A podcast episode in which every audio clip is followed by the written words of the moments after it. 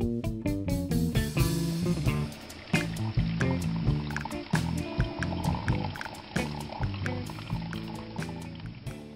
aí, pessoal, esse é mais um Coffee Tech 20. Eu sou o Bruno Olímpio. Fala galera, aqui é o Gustavo. Fala galera, aqui é o Hugo. Demoramos, mas voltamos. Ufa. Diriam os críticos que nós terminamos, mas não, estamos aqui. A vida tem estado bem corrida, então a gente não tem conseguido gravar novos episódios, mas aqui estamos firmes e fortes para o nosso Coffee Tech número 11. Superamos a barreira dos 10 e agora é rumo aos 100.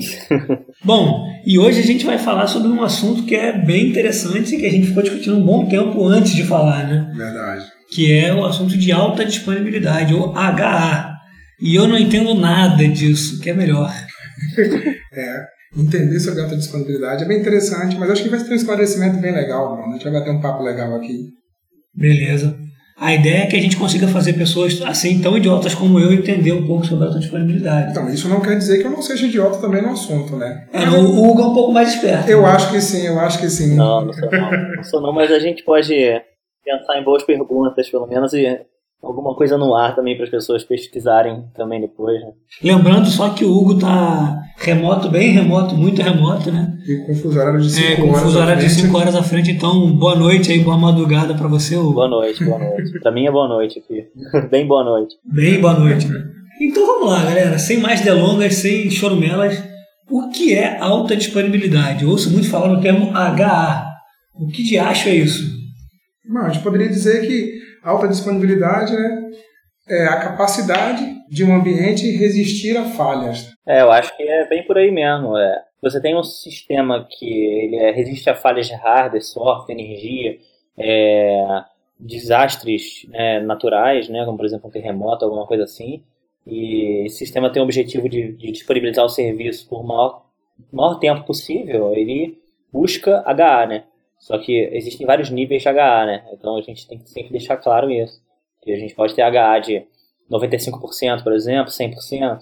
Qual que é melhor? Eu acho que depende do negócio, né? Então eu acho que isso é algo que tem que ser discutido. Não existe, ah, eu vou, eu quero a disponibilidade de 99,9999% a todo custo. Por quê? Você precisa disso? Porque é caro, né? É claro que você, quanto mais disponível você quer ficar, mais você vai ter que investir em N fatores, né? Tudo. Então, acho que você tem que melhorar desde o seu deployment até é, a infra, a própria arquitetura, né? Então, eu acho que é bem por aí, assim, o, o quanto de disponibilidade a gente está falando, né? Quanto de disponibilidade você quer ter, quanto você precisa. Que- Qual é a sua área de, de atuação, por exemplo? Você é do mercado financeiro? Você é, sei lá, você é um e-commerce? Ou então você é uma empresa que só faz sentido funcionar é, no horário comercial? Assim, então, são coisas diferentes. Você tem um software de intranet, sei lá, que só faz sentido usar, ser usado em horário comercial ninguém acessa via VPN, provavelmente você não precisa ter 99,9999% de disponibilidade. Então, Peraí, pelo que eu estou entendendo então, o que você está falando é que existe um conceito geral de alta disponibilidade que é, é, a resistência a qualquer tipo de erro, de falha, né? seja um cara que puxou a máquina da tomada, seja, sei lá, um vulcão, um furacão. É, isso é geral, assim, isso é HA. uhum. Mas que HA difere de negócio para negócio. É porque Isso. você tem níveis de HA, é, exatamente. Dependendo do seu negócio, faz sentido você ficar fora do ar, 99,99. Porque assim, é, uma disponibilidade de 95%, por exemplo, o que, que é isso? Num ano, se você fizer uma conta, dá o que, uns 18 dias, alguma coisa assim, que você ficou fora do ar. Quem pode hoje ficar fora do ar 18 dias? Será que você pode? Talvez você possa, dependendo do seu negócio. É, você, talvez você possa ficar 18 dias.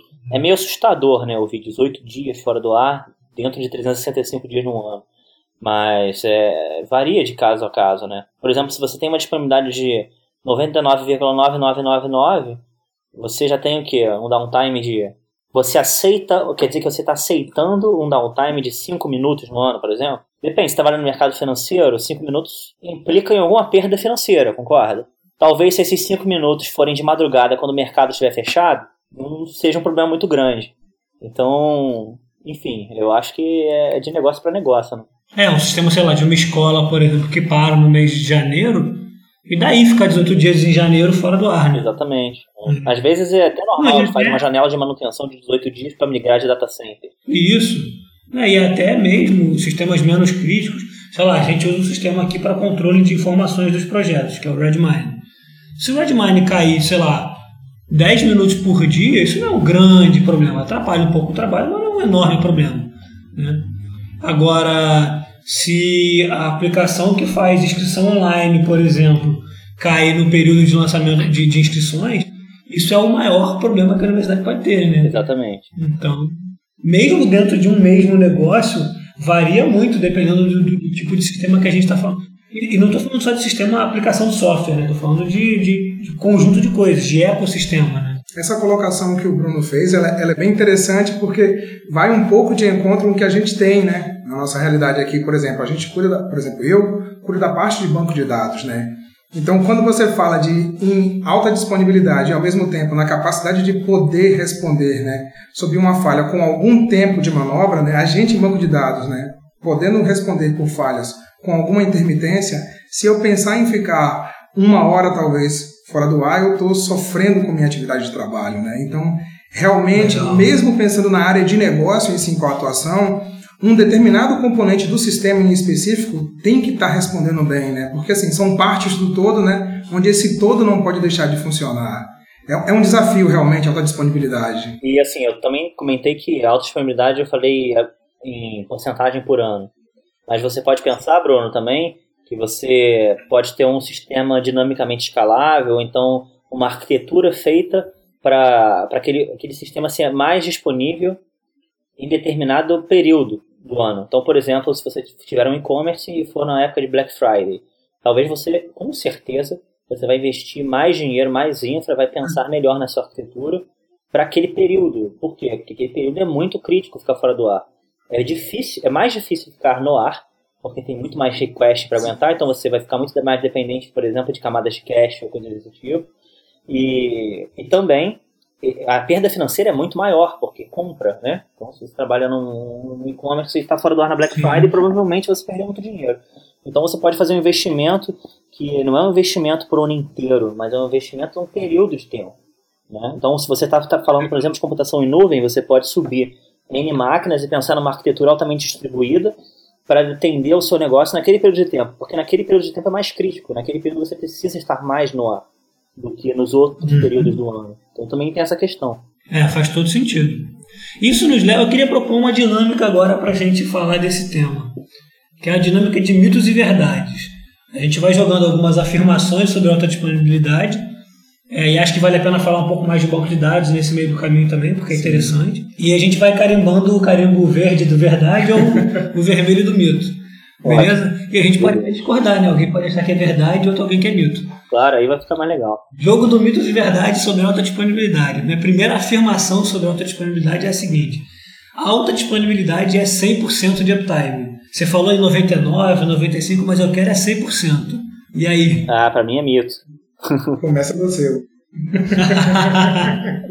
não, essa é, é, mito, assim, na verdade. É, eu, eu, até comentei isso num episódio aí, acho que foi de segurança, não lembro se foi parte 1 ou parte 2 mas Verdade. ninguém tem 100% de disponibilidade, né? Tem nem o seu, o seu cliente não tem 100% de disponibilidade. A internet que ele usa em casa não é 100% disponível. Então ele nem vai perceber, dependendo. Não é 100% disponível? Ninguém é, né? Então, assim, você vê a Amazon com todo o investimento que tem, por exemplo, em N data centers e é, não é 100% disponível. Por exemplo, um, um, bucket de S3, por exemplo, ele é 99, acho que 11 noves, algo dessa proporção. Tem isso de disponibilidade, né? Então, é, você vê, ele tende a 100, mas ele não é 100. Ou seja, isso significa o quê? Não sei, eu não fiz a conta, mas provavelmente o cara de sales da Amazon vai saber dizer a conta certinha, mas é alguns minutos por ano, segundos por ano fora do, fora do ar. Então, assim, é. É porque eles têm uma diferença, né, de disponibilidade e do quanto que eles garantem que eles não vão perder seu arquivo, né? Mas enfim. É, Sim. Mas tudo bem, enfim, é muito 9 depois da vírgula. Então, assim, é muito 9 depois da vírgula e não é 100. Então, assim, é, mesmo eles com todo esse investimento, com um dos maiores, é, sendo o maior, o líder de cloud computing hoje do mundo, não consegue, você não vai conseguir, esquece. Então, mas não tem problema, você vê. Não, geralmente não incomoda. Todo mundo roda em cima deles, não todo mundo, né? Óbvio, mas muita gente roda. E tá aí, com a disponibilidade altíssima. Você vai assistir seu vídeo no Netflix, poucas vezes provavelmente você ficou sem poder assistir. E quando você fica sem poder assistir, você sempre se pergunta: E será que não é a minha internet? Por quê? Porque você sabe que a sua internet não é confiável. Então, esquece. É, você, é, o ideal acho que é tentar alcançar 100%, mas, é claro, é o target. Mas é também sendo realista, sabendo que não existe 100%. Legal. Ótima colocação. É, para mim é muito claro que isso é totalmente mito. Por uma série de, de, atividades né, que envolvem né, manter a disponibilidade. Né? Se você pensar na parte de banco de dados, então, é muito relativo eu estar com um banco a pleno vapor para mim, uma aplicação não conseguir chegar com uma requisição para ele. Né? Ah, entendi. Legal. E aparentemente, para que eu veja aqui na minha tela, está tudo ok, tudo certinho, mas a aplicação para um determinado nó, uma instância dela, né, não está respondendo. Né? É, já não é 100%. Exatamente. Então, o carimbo vermelho do mito, disponibilidade de 100% não existe. Isso aí. O que me leva, na verdade, eu ia fazer uma outra colocação, mas eu pensei numa com base no que vocês estavam falando. A alta disponibilidade é caro, verdade ou mito? É, tende a ser mais caro, sim. Tende a, eu acho, né? Eu acho que é, que é verdade. Não, é, depende do que é caro, né, Bruno? O que, que é caro para você? Depende do, do, Pode sair mais caro não ter, concorda? Ah, interessante. Você pode até gastar muito dinheiro, mas de repente o dinheiro que você pode perder é maior do que o que você gasta, né? É aquilo que eu falei, se você não precisa ter uma disponibilidade tão alta, você investiu tanto dinheiro tendo alta disponibilidade, é caro, eu acho que saiu caro no final das contas. Você não teve o benefício no final das contas, não, não significou muito, porque você não, não teria tanta perda financeira, por exemplo, ficando fora do ar. E o dinheiro que você empregou para sair, às vezes, do 95% de disponibilidade para 99% foi tão grande que não é justificado. Então, sim, hum. aí é caro. Mas então acho que é relativo. É, você me fez pensar agora num conceito diferente do que eu estava colocando, que é o conceito de valor. Né? Eu me lembro quando eu trabalhava numa, numa outra empresa e fazia, em alguma medida, uma aproximação comercial, alguns processos de venda. É, não exatamente sobre, sobre isso, sistema de alta disponibilidade, mas falando sobre, sobre implementar alguns mecanismos de redundância e algumas coisas assim. E lembro que a primeira pergunta clássica que a gente fazia para o cliente era: quanto vale é, uma hora sua parada? Quanto tempo Exatamente. você pode ficar parado? É isso, aí, é isso aí. Se você pode ficar uma hora parado, ok. Isso, isso quer dizer um valor. Né? Se você pode ficar três horas parado, isso quer dizer outro valor. Claro. Então, é, você pode gastar muito dinheiro, investir muito dinheiro para ter a disponibilidade, mas é, qual é o valor que isso retorna para você que faz a conta ser cara ou barato? Exatamente. Em relação custo-benefício. É, é isso aí. E é difícil mensurar às vezes, mas é isso. Não, não tem como pensar muito diferente disso. Então essa 2 é o carimbo amarelo do depende, é isso? É, eu acho que sim. A gente nem falou que tinha esse carimbo, né? Mas a gente acabou de criar. Acho que vale a pena criar ele. É, eu tenderia a, a, manter isso quase como uma verdade se eu for levar em consideração um ambiente de banco de dados, né? Uhum. Principalmente se no seu ambiente né, você tiver uma solução que for de um SGBD comercial, né? Dos pagos, né? É, ah. dos pagos. Se você pensar, por exemplo, né, dar um exemplo bem, bem rápido assim, num ambiente que você tenha é, SGBDs open source, né? Por exemplo, o MySQL, que é bem difundido, né? E a depender da alternativa que você busque para trabalhar com a disponibilidade, isso vai exigir um nível muito alto de RH. Né? Existem soluções que, que requerem um entendimento muito maior, elas, elas saltam né, das iniciativas mais de default, né, mais padrão do MySQL. Então, nesse caso, pensando no ambiente open source, por exemplo, o Facebook, é, o Google, é, eles trabalham bastante com, com bancos MySQL. Mas eles têm um RH muito efetivo, né, quando o assunto é entender esse ambiente, né, e principalmente melhorar features dele, né, porque como é um, um banco de código aberto, né, Sim. dado que você tem uma expertise suficiente capaz a ponto de modificar o código e fazer melhorias para atender o seu ambiente, ok. Então, nesse caso, eu já teria essa ideia de que realmente para mim isso tende a ser uma verdade. E aí você colocou um ponto que não é exatamente investimento de, em máquina, mas em gente também é investimento. Também exatamente, custa caro. Exatamente. Então é um amarelo, meio verde ali. Interessante. Estou começando a gostar dessa brincadeira. Terceira afirmação: redundância garante alta disponibilidade. Se eu quero ter alta disponibilidade no meu banco de dados, por exemplo, é só ter dois e está pronto. É. Hum, é, isso aí é complicado. Isso aí é um mito. É, eu também acho. Isso é um mito. Eu acho que o Hugo pode esclarecer um pouco mais de detalhes disso aí, né? Porque conceitualmente, né, redundância envolve, envolve vários critérios, né? Quando um cenário de alta disponibilidade. E um deles é uma distribuição geográfica. Exatamente. Então vamos pensar. Eu garanto. Perdão, pode voltar. Ah, lá, não, eu ia falar, vamos pensar que a gente tá, tem então oito MySQLs. Todos na mesma máquina okay. física em VMs diferentes. Ou em containers Pronto, diferentes. Um cluster, né? Pois é, é, você tem alta disponibilidade, você tem um monte de instância do MySQL, mas o que, que acontece se o, o cara lá da, da infra, então lá o cara que opera o seu data center, ele puxar o cabo de, de rede dessa máquina, então ele rebutar essa máquina sem querer porque ele chutou o fio. O banco vai continuar no ar? Não, você tem várias instâncias rodando, replicadas às vezes, com arquitetura master slave, tudo perfeitamente pensado, mas no mesmo nó de virtualização, por exemplo. Então você não tem alta disponibilidade. Né? Tem alta disponibilidade por padrão, você tem que garantir uh, alguns, algumas dezenas de quilômetros ou centenas de quilômetros de distância geográfica, como o Gustavo afirmou, é, sem garantir essa distância entre, entre as aplicações do banco, seja o que for que você quer que seja autodisponível. Né? Você tem que garantir porque se tiver um terremoto, por exemplo, num, numa cidade, por exemplo, você quiser continuar no ar, você precisar de alta disponibilidade, não pode afetar o seu outro data center, a sua aplicação, né? Então, é, realmente, não quer dizer que você tem algo replicado que seja altamente disponível. Legal. Eu só queria aproveitar algo e complementar um pouco do que você falou, né? Que tanto eu quanto você quanto o Bruno, a gente não está nesse momento agora dizendo que a redundância não é uma boa alternativa. Pelo contrário, é uma ótima alternativa. Agora, levando em consideração e ao pé da letra o conceito de alta disponibilidade, a redundância não garante. Né?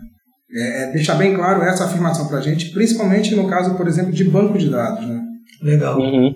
Então, a afirmação de que redundância garante a alta disponibilidade é mito. Exatamente. Carimbo vermelho nela. É... E aí a gente falou várias vezes aí, a gente já citou Amazon, já citou bancos em nuvem, cloud. A maneira mais barata de ter alta disponibilidade é usar nuvem?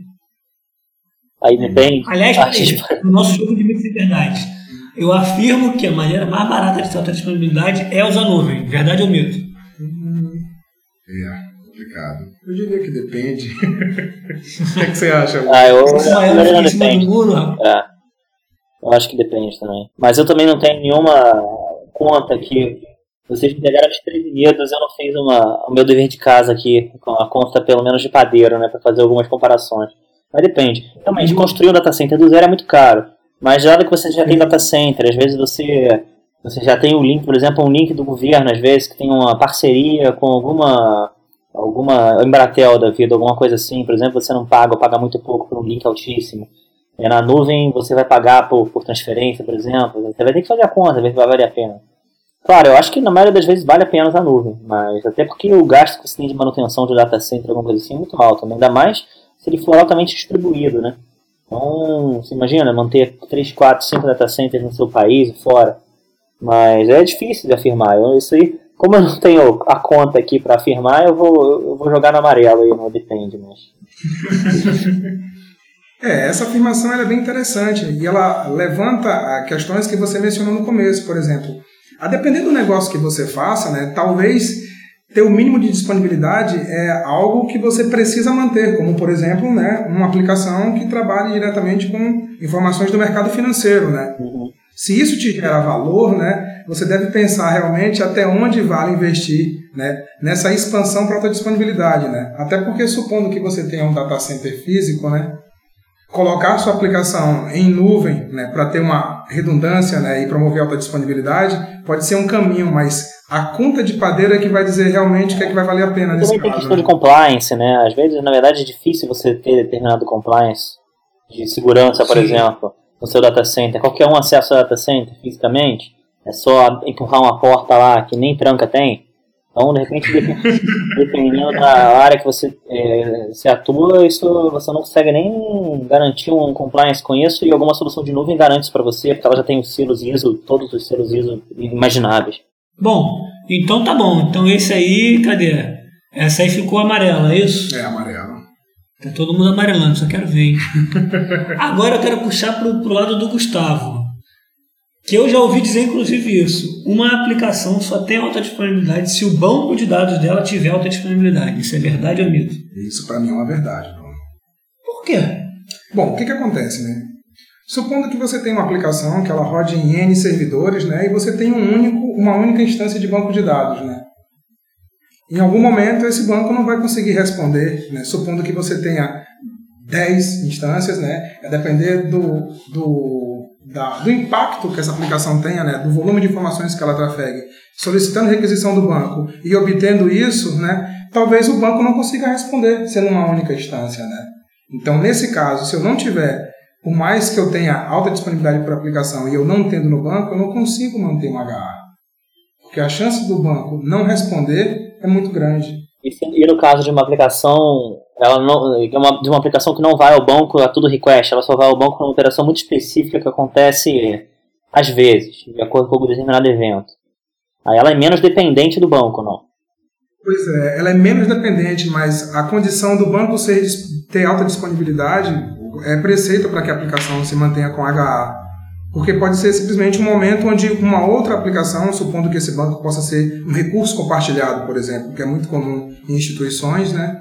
Essa aplicação que minimamente consome recursos, né, faz acessos pontuais, por um determinado momento ela pode não ter essa informação disponível. É, é, o banco é muito importante mesmo. E também tem a questão de qual banco. Mas é, é, é acho que é caso a caso. Dá só um exemplo pra gente, Hugo, de uma aplicação que não precisa do banco, né, nesse caso aí. É, um, um site estático, não vai precisar do banco, por exemplo. Mas aí você vai.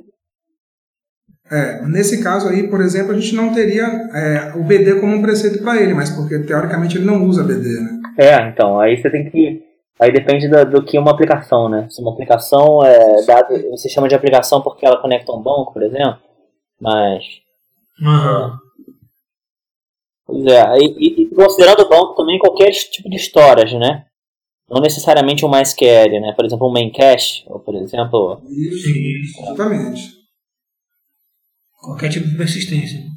É, é, o raciocínio mais simplório que eu faço é, pô, se eu quero que uma parada fique toda no ar, que, que o resultado fique no ar, para mim, cada parte tem que estar no ar o tempo inteiro. Assim, porque se qualquer uma das partes falhar em algum momento, isso pode significar é. que aquilo tudo vai falhar. Perfeito. Você pode até dar sorte? Mas. É, exatamente. Até pensando naquela definição lá do início que a gente falou de disponibilidade, que é um ecossistema que resiste a falhas. Uhum. Se você tem um ponto vulnerável no teu ecossistema, é, pode ser que nada aconteça, pode ser que ele continue lá disponível. Mas pode ser que justamente esse ponto de vulnerabilidade seja aquele que é acionado quando ele está vulnerável. É. Tá, beleza. Esse aí então é mais verdade, mais mito, mais no meio. É mais verdade. Uma aplicação só tem H se aquela é, com que ela se relaciona tiver é. também. Levando em consideração que o mencionou, se a aplicação precisar né, de informação que está armazenada num banco de dados, né, ela só vai conseguir ter HA se o banco tiver HA. Então, quanto mais relacionamentos entre o banco e a aplicação houver, mais verdade isso é. É, nível de acoplamento né, aplicação é bom. isso, é uma, isso é uma verdade progressiva que chama. Ficou bonito. Vamos lá, a gente está chegando perto do final e o tempo está estourando, inclusive. Eu queria perguntar então sobre, já que banco de dados é tão importante, o seguinte: é mais difícil ter disponibil, alta disponibilidade em BD do que no restante? É mesmo mais difícil? Verdade ou mito? Isso depende, né? Mas tende a ser normalmente, né? Bom, por que depende, né? Porque a gente está imaginando um cenário de aplicações muito simples, né? Minimamente, onde elas precisam consumir informação que está armazenada no banco. Tudo bem. Agora, se você começa a falar de um ecossistema muito maior e que envolve uma infraestrutura que talvez a gente não toque no BD, por exemplo, né? e eu não consigo pensar numa aplicação agora com essa dimensão que não precise de um BD, eu continuo com a afirmação de que HA em BD é muito mais difícil do que no restante. Eu acho que a grande questão é a replicação de dados, entende? É, é muito difícil. A replicação de dados é um problema. É um problema. Até porque a replicação de dados geralmente é assíncrona. Então, é, você garantir que todos os nós estão sincronizados é um problema sério. É um problema muito grande mesmo. Uhum. Então, a recuperação também, acaba que a recuperação, por consequência, também é mais complicada, eu acho. É, faz sentido. Esse é o grande desafio, né? E assim, você também tem uma série de, de, de, de, limitações, né? A depender do SGBD que você esteja trabalhando. Então, tudo isso te limita muito ao que, que você pode fazer de HA. Né? Hum, legal. E aí eu vou entrar na minha última pergunta barra afirmação.